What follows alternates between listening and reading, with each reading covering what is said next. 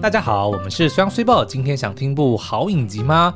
好，Netflix 呢，那最近又从天而降一个巨物影集哦。什么巨物？巨物？哪个巨物？什么叫做巨物影集？就是很庞大的那个。哈？对啊。为什么听起来？日本不是有形容说，当比如说一个什么新人很哦，大物新人，抱歉是 大物，不是巨物。所以你就是嗯，狠狠的比人家大一号，所以就是比大号比大号比大物更大的就叫巨物。OK，好了，为什么听起来啊？反正就是一个重磅的这个影集哦，从天而降，那就是《鬼灭之刃》油锅篇。油锅上刀山下油锅的油锅吗？请予以。好了，我们太多，我们太多内梗了。好了，OK，好，那说到《鬼灭之刃》呢，大家应该记忆犹新哦，嗯、就是去年在那个，应该我忘记是去年还是前年。去年啦，你为什么一直自我怀疑啊？Okay, 好了，反正呢，就是用。我觉得你你真的很奇怪，你每次你来主导的 podcast，嗯，你都会就很心虚。对，然后你就会一直怀疑你自己写的大纲。对，我就觉得很奇怪，明明就你写在这边，然后你眼睛不看你的大纲，嗯、你一直对着我讲。我觉得这样然后就不，然后就不断的自我怀疑，看着稿件就变得像是在念稿一样。不会啊，你常常念稿啊。好，赶快回来。那反正呢，就是之前上映的这个《鬼灭之刃》呢的剧场版《无限列车篇》哦，在这个十天就突破了一百亿日元的这个票房大关，然后不止打败了《神隐少女》。在动画界就是成为了这个票房冠军哦，他甚至成为了日本影史的票房冠军。嗯，那在当时甚至还是在疫情这个肆虐的期间哦，却依然不减它的热度。而且重点是，大家有发现，在那部片上映之后呢，几乎满街全部都是炭治郎跟祢豆子 的的装扮。对，没错，炭治郎就是男主角，祢豆子呢算是女主角吧，反正就是炭治郎的妹妹。对，其实今年的万圣节也还是有延续，只是说游游戏多一点而已。是，对，那。那所以呢，在这个无限列车电影结束之后呢，大家就一直不断的引颈期盼，敲碗说到底什么时候下一部要上映，嗯、也就是我们的油锅片哦。那现在在 Netflix 上面呢，你基本上已经可以全部前面的都看到了。它之前最早的是叫做励志片，有二十六集的影集哦。OK，然后接着就是无限列车篇的电影。Oh. 那后来它。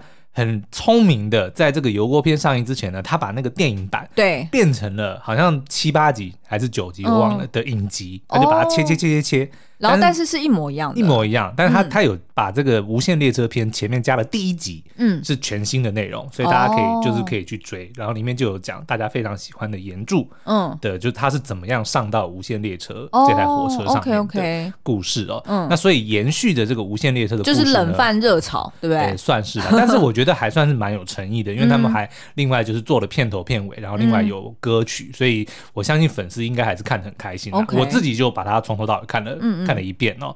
那所以现在呢，这个油锅篇刚刚在上个礼拜天热腾腾的播出，然后第一集就很有诚意的给了四十六分钟，嗯、因为之前的一集大概二十几分钟而已，OK，所以等于是他的这个油锅篇的首集，它就等于是两集的内容。嗯、那当然就是延续了前面我们的这个呃大哥炎柱对，在这个英勇奋战殉职之后，嗯，那我们的炭治郎他是怎么样的要这个。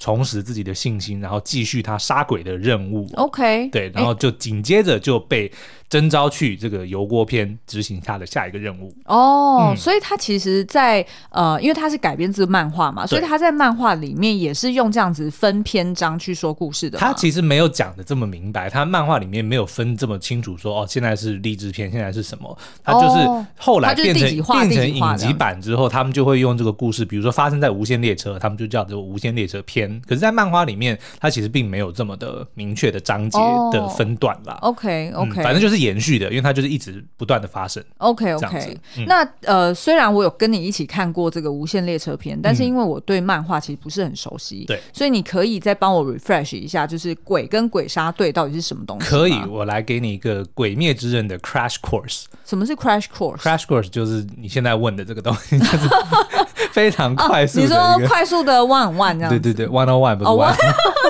对对对，one on one，哎呦，好糟。OK，好，那这个、呃，《鬼灭之刃》呢，它是发生在日本大正时代。那大正时代大概就是一九一几年到一九二几年的这个期间哦。然后在它之前呢，就是大家非常耳熟能详的明治。嗯，那在这个大正之后呢，就是昭和。嗯，好，那在这个大正时代呢，就是呃，故事发生的的时代哦。不过呢，在那之前，其实一千年。前，就一千年之间呢，在日本就已经出现了所谓的有鬼这个生物哦。嗯，那最早的鬼呢，是一个叫做鬼五十无惨的人，他姓鬼五十，叫做无惨，无就是没有的无，对，然后惨就是很惨的惨。所以那为什么要叫无？他的名字就叫无惨 哦，所以没有为什么。你要问他老爸，sorry，为什么要叫无惨？啊，好，那他原本呢是一个体弱多病的少年哦，嗯，那可是，在被治疗的过程中呢，就是某一种药物突然就让他变成了鬼。那鬼其实大家就可以想象是我们一般想呃印象中的，比如说吸血鬼的概念，嗯、就是不能够在看到太阳啊，只能够在晚上出没啊，然后咬到人是有可能会被传染啊、嗯、等等的，然后会长生不老啊，嗯、有很强大的力量啊等等的，就差不多是那个概念啦。所以大概在一千年前呢，就有这个鬼武士无惨出现，然后他就开始就去猎杀人类哦。那人类为了反制呢，就有一群这个有志之士，他们就成立了所谓的鬼杀队，嗯、就是专门要去。猎杀这些恶鬼的人，嗯，好，那所以这个一千年之间呢，就发生了非常多的这个人跟鬼之间的大战，哦，所以就到了这个大正时代呢，就我们的男主角叫做灶门炭治郎就出现了，嗯，那他呢原本就只是一个在山中砍柴的一个小男孩，然后跟他的家人。就算是蛮开心的住在一起，而且他是不是单亲家庭啊？他是，他爸爸就死的蛮早的。OK，嗯，对。那可是有一天呢，在他离家的时候，家里突然被鬼攻击，然后全家都死了，只剩下他的妹妹。然后他的妹妹呢，就变成了鬼。嗯，那可是呢，他的妹妹就又不是像一般的鬼一样完全失去理智哦，就是还是可以认得出他哥哥，虽然很凶狠、很残暴，对，但是还是认得出他哥哥，就就是有救的意思啦。那这个时候呢，刚好就出现了一个鬼杀队的这个高级成员，嗯，就拯救了这两兄弟。然后他也看得出来说，哎，这个弟弟，呃，这个哥哥就是那个。我刚刚说兄弟嘛，对，但是没关系，兄妹，嗯，好，然后看得出这个炭治郎呢是有潜力的，对，然后这个妹妹呢也很怪，她跟一般的鬼不同，就是她还可以有一些理智哦，甚至还愿意就是认得她的哥哥，所以呢，她就，哎，那是不是很像毒瘤一样的那个？有一点点像，就是还能够有恢复期的，嗯，对，但是她恢复期不是变成人类，她还是变成鬼，只是变成有理性的鬼，哦，然后能够克制自己不吃人，嗯嗯，反正呢，就是这个高级长官呢，他就呃引荐了这个炭治郎。去成为了鬼杀队员。那炭治郎呢？他就因为呃，一来是想要报仇，二来当然是想要找到让妹妹变回人类的方法，所以就加入了鬼杀队，然后踏上了这个杀鬼的旅程。哎、欸，为什么听起来也有点像那个钢筋炼金术师啊？钢筋炼金术，我刚刚讲 钢之炼金术师，我刚刚讲钢筋炼金，对，钢筋水泥。好，对你是不是有点像？是是是，就是钢之炼金术士也是为了要救回这个弟弟的身体，对踏上旅程。好，不要太兴奋，一直在抖脚。对，哇，钢之炼金术士讲到我就是话匣子就打开了，哦，超好看。哎，想要听的人就赶快来敲完哦。基本上敲一敲我就做不完的功课。不会啊，就是其实有像像我们就有同行啊，跟我们讲说，哎，你们这样真的很不行哎，就是常常都让听众或者是观众来你们 YouTube 跟 Podcast 频道下面敲完。对，然后你们一被敲完，然后就好像被赋予了一个功课或任务一样，然后就赶快回家，回家熬夜这样子，然后过几天就端端上来，就是交功课的感觉。嗯、哦，但是《刚刚这炼金术是》真的是非常好看，甚至连那个 Elon Musk 都是有推荐哦，是吗？因为就有人敲，就是问他说你最喜欢的那个动画是什么，哦、然后就包含了什么呃《新世纪福音战士》啊，《钢之炼金术士》等等的哦。对，okay, 这两部也是都是我的爱剧。明白。嗯嗯。好，Anyway，回到这个。鬼灭之刃，对，好，那所以在上一个章节就是无限列车呢，就是炭治郎跟他另外两个小跟班就在这个无限列车上呢，就协助我们的岩柱这个炼狱性兽狼打败了这个呃下弦的鬼，嗯、那这个我待会会再介绍，反正就是一只很厉害的鬼，然后解救了这个火车上的人哦。可是这个时候突然出现了一个更厉害的鬼，叫做上弦。哦，就是他们就是上比下厉害就对了。对，嗯，反正他们就是有所谓的十二鬼月，就是非常厉害的十二只鬼，但是又分成上弦跟下弦。嗯，那反正呢，上弦的鬼出现了，就把我们的炎柱大哥给杀死了。对，大哥没有死，对吧？大哥没有输。哦，大哥，大哥 死了，但是大哥没有输。哦，sorry，sorry，对，那不是很懂，就还是不要插嘴好。OK，好，那反正呢，就是这个当然对于炭治郎来说是非常大的打击啦。可是其实呢，对于这个呃鬼，他们也是一个。非常大的警惕哦，因为真的差一点点，那个上弦的鬼就死在他们的手上。下弦，上下弦已经死了，哦，下弦的确死在他们的手上，嗯、上弦差一点点就死了。OK OK，但是他还是就是打赢了我们的炎柱，嗯、然后落跑了。嗯，那当然这个炭治郎就很难过嘛，所以就跟着他的小跟班们就呃重新振作起来，然后就开始训练。然后呢，就紧接着就发生了这个油锅片的事件。OK OK，、嗯、那我们要先介绍一下什么是油锅吗？嗯、呃，好啊。但是在油锅之前，你呃，可不可以先请教一个问题哦？就是《鬼灭之刃》它厉害的点是什么？就是因为刚刚听起来就感觉是有一点。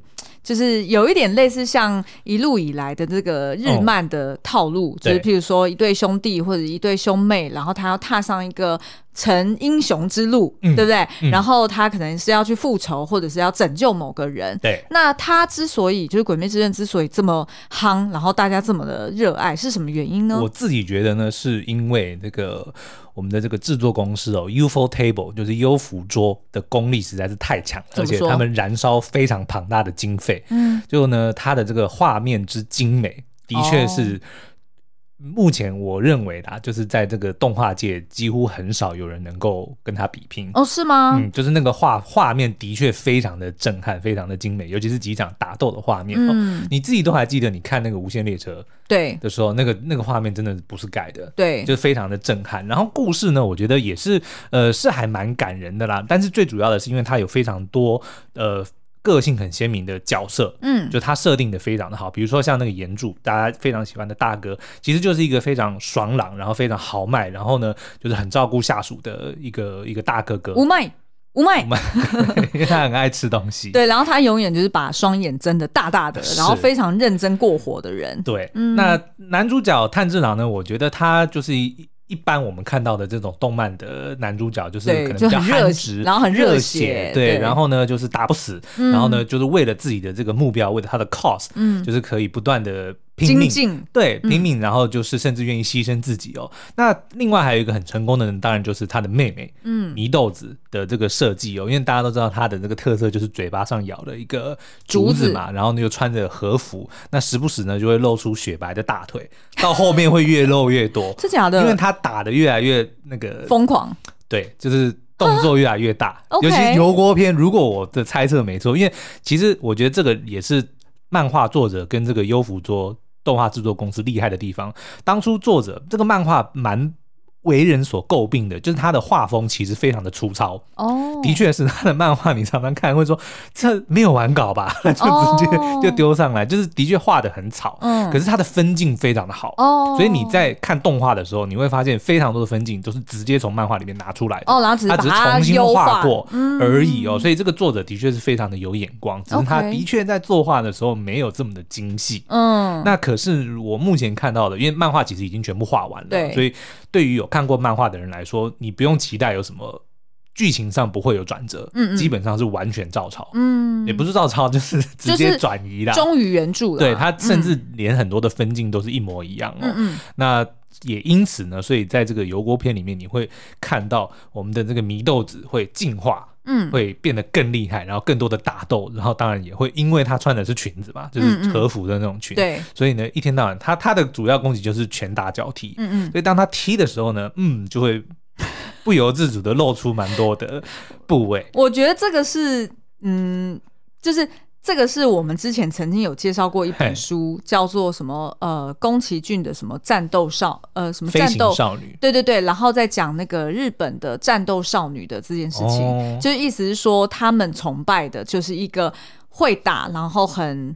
很，要么就是很性感，要么就是很天真浪漫的。哇，我觉得他两者合一耶，米豆子。哦，是吗？对啊，因为他可爱的时候，他变成鬼，因为他哥哥就一天到晚会背一个箱子，把它藏在里面嘛。嗯嗯对，因为他不能够晒太阳。对对。所以那个箱子其实没有很大，所以他就会缩小。变成像小朋友，就，就变成小朋友一样，然后就会躲进去，嗯、然后他又不会说话，嗯、所以他一天一天到晚就嗯啊啊的，然后就叫哥哥要抱啊，要哥哥要理他呀、啊，对，就很像狗狗啊，就很可爱，嗯，对啊，但是打起来的时候，哇，又是凶狠的不得了，因为他变成鬼的时候，还是就是会有獠牙呀，然后会那个眼睛也会变，然后身也身上会有很多的这个血管跟青筋等等的，嗯嗯嗯都还是会出现，所以打的时候就非常的凶狠，那平常又非常的可爱。那在漫画里面有交代说为什么是要咬竹子吗？因为怕它咬人啊。对，但是为什么一定要是竹子？是有某种民俗信仰还是什么？呃、因为刚好我记得第一个帮他放竹子的就是我们刚刚讲到那个发现他们的长官嘛。哦，那应该是。随手拿到的 东西，所以如果是 sausage，那它就是放一根腊肠这样子，那腊肠会被吃掉。欸、所以如果没有，可能就是一根拖鞋，一只拖鞋。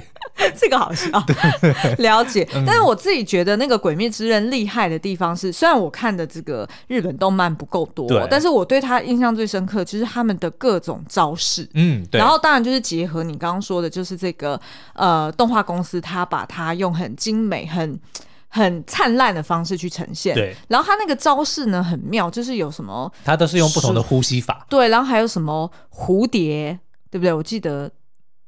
蝴蝶人，那是一个角色。哦，对，然后他的招数不是就是试出蝴蝶吗？哦，因为他的那个他的那个呼吸法是恋之呼吸，哦，不是恋是另外一个人，嗯嗯，反正就是谈恋爱的那个 恋，还有另外还有一个恋之呼吸，对，就他的他就所谓的呼吸法，嗯嗯，但是那个呼吸法其实就跟我们一般所谓的这个运动的概念是差不多的，就是你透过呼吸，然后来让你的这个肺活量增强，然后因为你的身体里面有更多的氧气，所以你的肌肉就会扩张，是。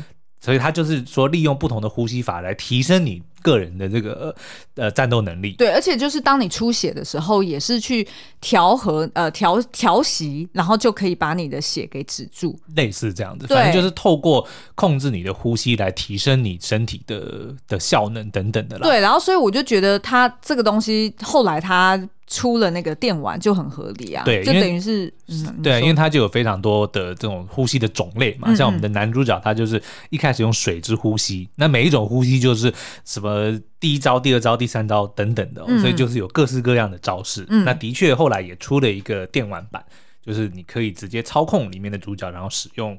片中的这些招式哦，对，像我们刚刚讲的这个炎柱，它当然就是用炎之呼吸，就是火火焰的意思。对，那这次油锅篇的这个主角呢，就是一个音柱，所以它是用音之呼吸，就是声音的音。哦，好哦，那既然聊到音柱，我们来聊一下这个油锅篇是什么？好哦，那油锅呢，其实就是妓院。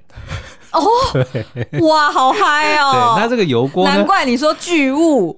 呃，OK，好了，那油锅呢，其实又叫油廓，就是轮廓的廓。嗯，那它是江户时代呢，它是一个呃官方认可的一个妓院哦，但它是一个集中的区域，然后它会用围墙或者是水沟把它包围起来。嗯，那目的是呢是为了要好管控，就有点像红灯区，但它是有一个很明显的一个区域，用围墙或者是水沟把它孤立起来的一个地方哦。那在江户时代的初期呢，油锅呢是一个代表性的娱乐场所，同时也是文化的发信地。那高级的游女，就是里面的这些风尘女郎呢，嗯、他们呃就会叫做花魁。哦，花魁有听过啊？花魁对，嗯嗯，然后呢，他们就是呃只有有钱的这个富商啊，或者是呃公家的人啊，官官。员们呢是有机会，或者是能够负担得起这些见、嗯、见到这些花魁们哦。然后呢，上级的这些游女呢，他们就必须要有文艺活动或者是文学等教养，比如他们会要会跳舞啊，会吟诗啊，会弹乐器等等的哦。那到后面呢，江户中期呢，就是因为遭到取缔哦，所以反而是油锅外面的一些什么私娼反而变得更加的兴盛等等的。然后油锅本身呢，也开始变得比较大众化，所以就变得不是说哦，一定只有有钱人才可以去的地方。嗯。嗯，好，那在影集里面的这个油锅呢，叫做吉原油锅，它的位置呢，其实就在浅草寺后面的日本庭。哦，浅草寺就是有非常大一个雷门的灯笼的那个地方，嗯，的后面的附近啊。嗯嗯、好，那如果是地址来说的话呢，就是台东区千树四丁目一带。啊？什么？就是真的有这个地方啊？OK，然后它真的叫台东区？呃，对啊。OK，所以是呃，所以他这次是根据真实的历史，真的有这个吉原油锅啊。是真的有这个地方。OK OK OK，对啊。然后到了明治时代以后呢，这个吉原的规模呢，就是跟江户时代比，当然小了很多。可是还是会举办那些花魁游行哦。你在这个影集里面应该接话也会看到这个花魁的游行哦。然后呢，持续的就是以油锅的名义来经营。可是最后呢，在昭和三十三年，也就是西元一九五八年的四月一号，在麦村防治法实施之后呢，就结束了。哦，所以呃，现在实际上就是没有，它就是一个住宅区了。哦，对，但是它的确是真实存在过，曾经有过这样子，就是我们刚刚讲的那个地方哦。哦，嗯，好，那油锅篇的故事在讲什么呢？就是我们的，因为鬼杀队的目的就是要去四处去揪出鬼嘛。对，那这个我们的英柱呢就。察觉说，哎，这个油锅里面可能有鬼在躲藏，嗯、所以他就把他的三个老婆就派去卧底，嗯，就去了三个店里面，然后就去当妓院哦，呃，不，当妓院没有演说他们是不是有卖身啊？嗯、反正他就是把他三个老婆派去，哇嘞，好好政治不正确、哦。哎，但是你别小看哦，嗯、这个英柱，你到后面看会非常感人，他非常的爱他的老婆。OK，所以、嗯、哦，好好继续，嗯，好，哎、欸，但是因为任务需求嘛，所以他就把他的三个老婆就派去了这个油锅里面去卧底，要找出这个鬼的下落。嗯、但是呢，突然他们就失去了音讯，那所以当然这个音柱，因为他自己没办法去。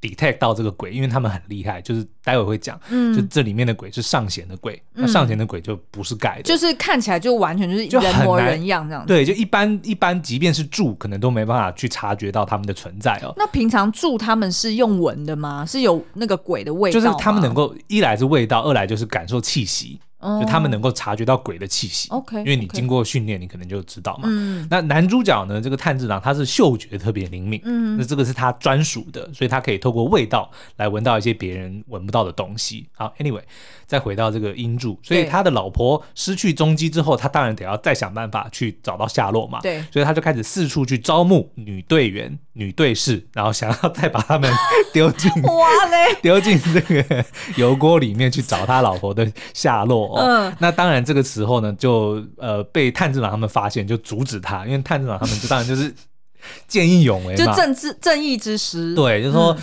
我去，你不要 不要再放开那个女孩，对啊，我们去，然后就跟着他的两个跟班，嗯、然后就。自告奋勇，但他们那个时候其实还不知道自己 sign up 了哪个任务哦，所以哦，他只是就说我跟你们去哦，对，我们跟你去，就是去调查这个油锅片。嗯、那但是至少在这个第一集结束的时候呢，观众们是还不会知道他们要去。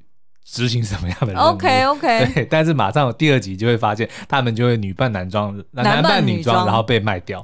那一段超级好笑，在漫画在漫画里面很好笑。OK，对，所以我还蛮期待。然后扮起来又很美，很美。我都不知道要不要爆雷。没差，因为你描述，大家也想象不到那个模样吧？可以想象，反正就是因为他就直接就。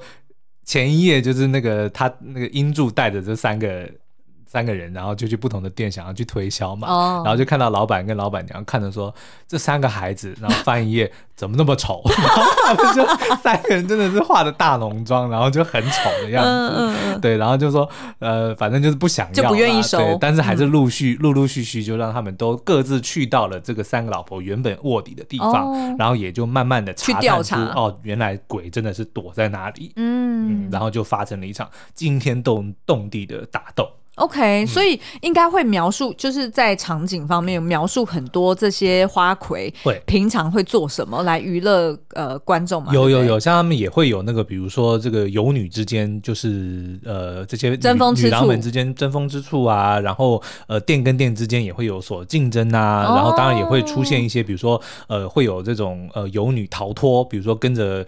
跟人私奔啊，或者是等等的的情节都会有。为什么会让我华想到华灯初上？其实有一点像，有一点像 吗？对对对。OK。说到华灯，我们今天才看到吴康仁的新闻，嗯，就他在第二季里面会饰演一个第三性公关妈妈桑，嗯，就要跟这个林心如来抢生意，对，很期待。然后看着他的扮相，就不禁让我想到炭治郎。哎，真的也有点异曲同工之妙。他他会叫做探子。对 哦，对啊，什么都是什么口什么口这样子，非常好笑。嗯 嗯，好啦，那所以那所以你觉得有呃，因为既然你已经抢先先看完了嘛，那你觉得漫画漫画对，我知道我知道，但因为反正动画应该就是会完全，我认为应该是八九不离十。对对，那你觉得就是这个油锅片它 versus 无限列车，嗯，哪一个比较好看？我觉得很难说，因为呢篇幅有差，因为其实无限列车很短。哦，的确，的确是比较短的短的片，所以当初他拍成电影蛮是聪明的，对。嗯、然后他的这个震撼之处，当然就是在于这个我们原著的牺牲哦。那那一段的确，我我是非常的喜欢啦。嗯，那油锅片呢，它的娱乐性很高。哦，那当然，因为是男扮女装。对，所有所有从古到今的，就算是古装片，嗯、男扮女装都很好笑。对，所以前面呢，差不多有蛮大的篇幅哦。我后来看了一下，差不多呃，这个油锅篇呢，它会是从漫画的第八册六十七话，一直到第十一册的第九十七话结束，所以足足有三十话都是在讲这个油锅篇哦。哦，对，所以其实篇幅还蛮长的。然后我、嗯、我自己。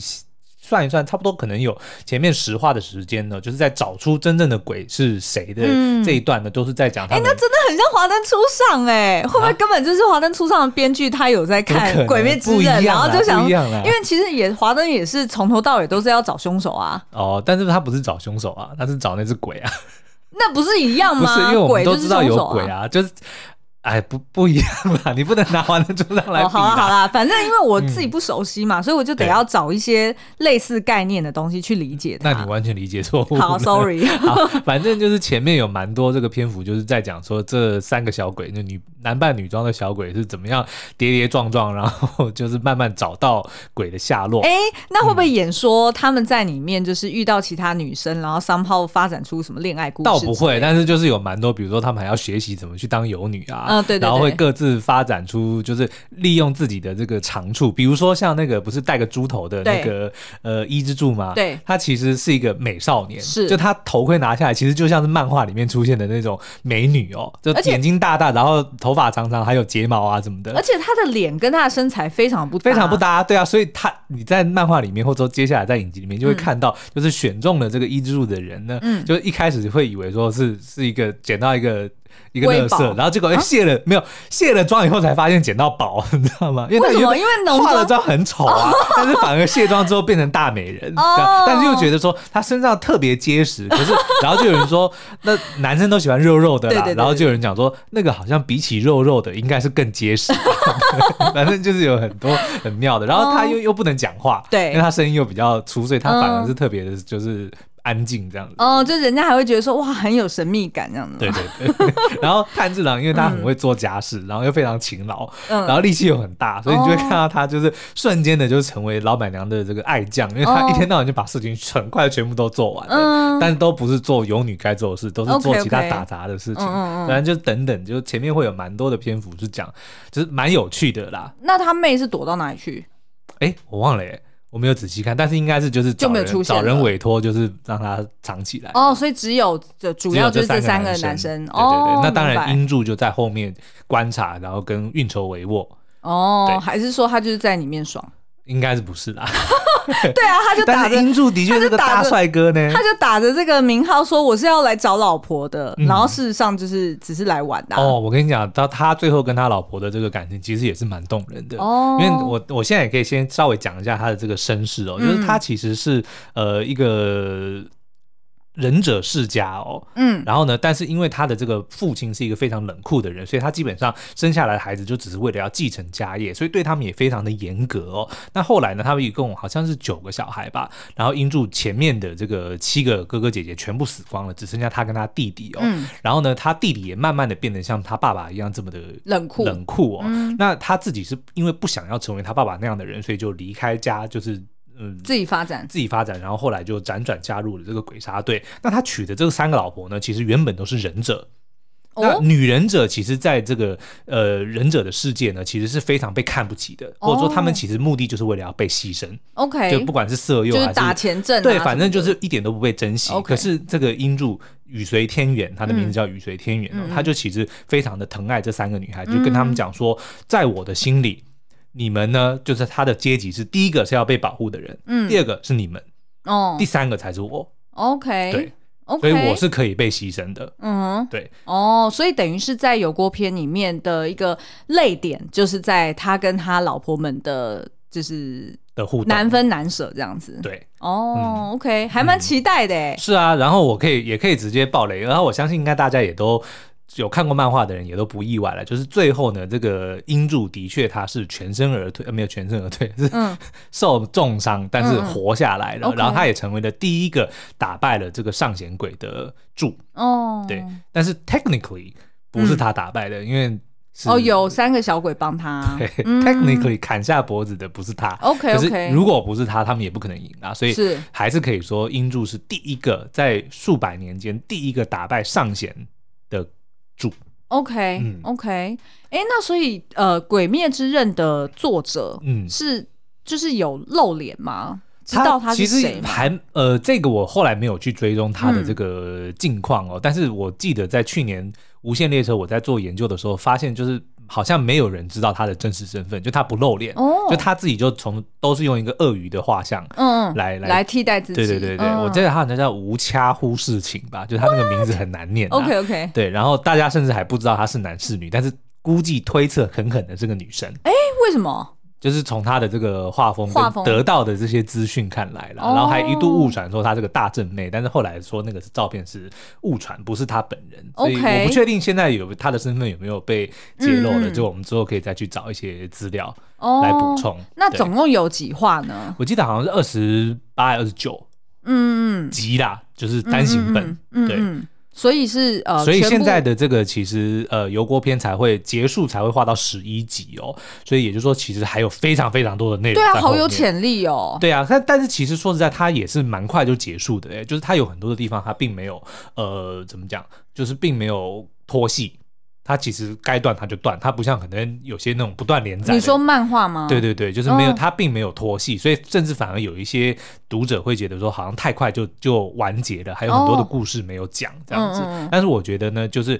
是因为影集让它这么红哦，对。我相信即使漫画已经结束了，后面一定会有非常多的外传或者是续集相关的内容，是绝对一定会持续下去，因为他的他的这个故事非常的完整，然后角色也非常的多，甚至不只是我们现在看到的炭治郎时代，还有再早之前，比如说第一代的鬼，比如说无惨是怎么变成鬼的，然后他跟这个一直以来第一位剑士是怎么，他们的恩怨是什么？我觉得这个都有太多的故事可以讲。OK，、嗯、那你觉得《鬼灭之刃》它其实主轴是在讲，如果我们用一个，譬如说我们看是一个影视作品的角度来看好了，嗯、你觉得它的主轴是在讲什么？它的主轴还是在讲呃牵绊。牵绊是指就是队员之间。队员队员之间的牵绊，然后家人跟家人之间的牵绊，然后甚至就演很多的鬼哦，其实他们之间都有一些蛮感人的故事，比如说讲他们为什么成为鬼，哦、比如说像这次油锅篇里面的鬼呢，嗯、他们就是他们是上弦之六，就是呃十二鬼月有分上下弦嘛，然后按照排名，比如上弦一、上弦二，所以上弦六就是上弦里面最弱。的一个、嗯、哦，就数字越大越弱。对，一二三四五六嘛，一、嗯、是最强的嘛，嗯、对，所以呢他们是上弦里面最弱的，可是上弦呢还是比下弦强很多很多倍，嗯、因为我们在那个无限列列车里面就看到那个下弦那个鬼就是魇梦，就是会让人做梦的那个嘛，他是下弦一，嗯、可是呢，你看炭治郎跟影之助就可以把他杀死，嗯、那但是呢，上弦三就是那个一窝座后来出来的，他就可以把炎柱。杀死，而且说实在还游刃有余。嗯嗯，就是如果硬要打他，其实可以很快就把炎柱干掉，所以那个实力的差距蛮大的哦。嗯，然后这一次的上弦六，就是油锅篇里面的鬼呢，其实是两个两只鬼合体，一个是他的妹妹叫做堕姬，堕落的堕，然后姬。就是公主的那个基友，跟继夫太郎，嗯，是他的哥哥，所以他们是算是两只鬼合体。然后平时是只有妹妹会出现，妹妹就是假扮成花魁哦，平常她就是用花魁的身份，但是晚上她就是鬼，然后然后她就会吃客人，会吃客人，然后也会吃小姐等等的哦，嗯，然后但是当打斗的时候，然后处于下风的时候呢，哥哥就会出现，嗯嗯，然后像我刚刚讲的牵绊，其实后面就会有演到说他跟他妹妹之间其实是在生前就有蛮感人的故事哦。哦，对啊，所以其实等于它的特色就是，呃，即便是这些鬼作为反派，嗯、但是这些反派各自都有一些为难之处，他才会成为鬼嘛。对，所以他其实是可能 maybe 在死之前，maybe 这些鬼杀队会某种程度。让他们去领悟到说，可能要放下，或者是就此要终结他在这一世的一些怨恨，然后他才会放下，然后真的就是那叫什么放下屠刀，立地成成佛的概念是这样子吗？倒倒没有到立地成佛了，嗯、但至少在死前就是会有有应该蛮重要的鬼都会有一一段时间或者有个机会让他们可以就是呃自白。就是到处，不管是自己的遗憾、自己的恨还是什么的，但是都会有机会让他们展现人性的一面。哦，我觉得这可能就是为什么也很多大人会这样迷《鬼灭之刃》的原因。真的，对，绝对不是只有打打杀杀跟迷豆子。但是一定要有迷豆子，对不对？不管什么故事，你看，像我们现在看鹰眼，嗯，也一定要有那只狗狗哦。它叫什么？Pizza，它叫做 Pizza，它叫什么名字？对啊，它最后呃，就是第诶第一集还是第二集，就帮它取了一个名字，就叫 Pizza 哦，叫 Pizza Dog。对啊，就是瞎了一只眼睛的狗狗。对啊，然后它去到哪里都，就是女主角去到哪里都一定要牵着那只狗狗啊，因为就是它即便在呃，就是。呃，探查什么样的任务的时候，顺便还可以遛狗，哦，对不对？然后迪士尼的所有作品。都要有 sidekick，对啊，但是祢豆子才不是 sidekick，他算吧，他是主，他是主角，可是祢豆子哥哥才是跟班，可是因为祢豆子没有办法讲话，对，所以我们就比较无法知道说，哎，他现在是在想什么，或者是他有什么转变，嗯，对不对？对，是，我觉得这就是。